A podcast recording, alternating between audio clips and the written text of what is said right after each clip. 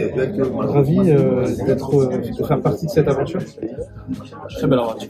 Ouais. Je pense que c'est une bonne opportunité aussi parce que c'est vrai que Blue World c'est un petit nouvelle chaîne euh, qui va diffuser la mondiale euh, au Qatar. Je pense que c'est une bonne initiative et une première aussi.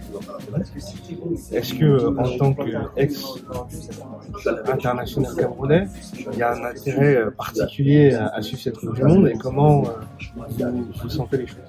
Je pense que les équipes africaines sont très bien représentées. Après, il va falloir être juste et pragmatique. Il faut savoir que la Coupe du Monde, c'est une compétition qui réunit la, c'est 32 équipes, je crois.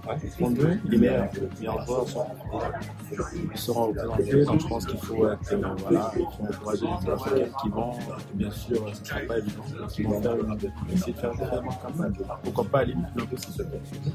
Et euh, en tant qu'ancien capitaine, quels sont les mots que vous pouvez euh, transmettre à Vincent Boubacar, par exemple, qui est quand même un de vos héritiers Non, je pense que c'est d'encadrer les jeunes. Encadrer les jeunes et essayer de, de leur donner cette, euh, cet aspect positif et, euh, et, et surtout les encourager. Les encourager et leur donner, leur recouper les, les valeurs, les valeurs qui, qui, sont, qui sont propres à nous-mêmes, c'est-à-dire le mental et, et l'engagement et bien sûr de, de, de, de faire une très très belle culture.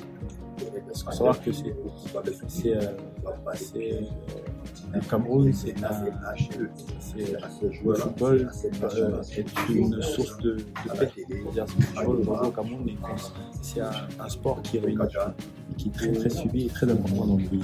Je pense que c'est, un- c'est une bonne opportunité pour ces jeunes joueurs de, de donner une meilleure image du du Cameroun et aussi de venir et de faire une très bonne. Merci à vous.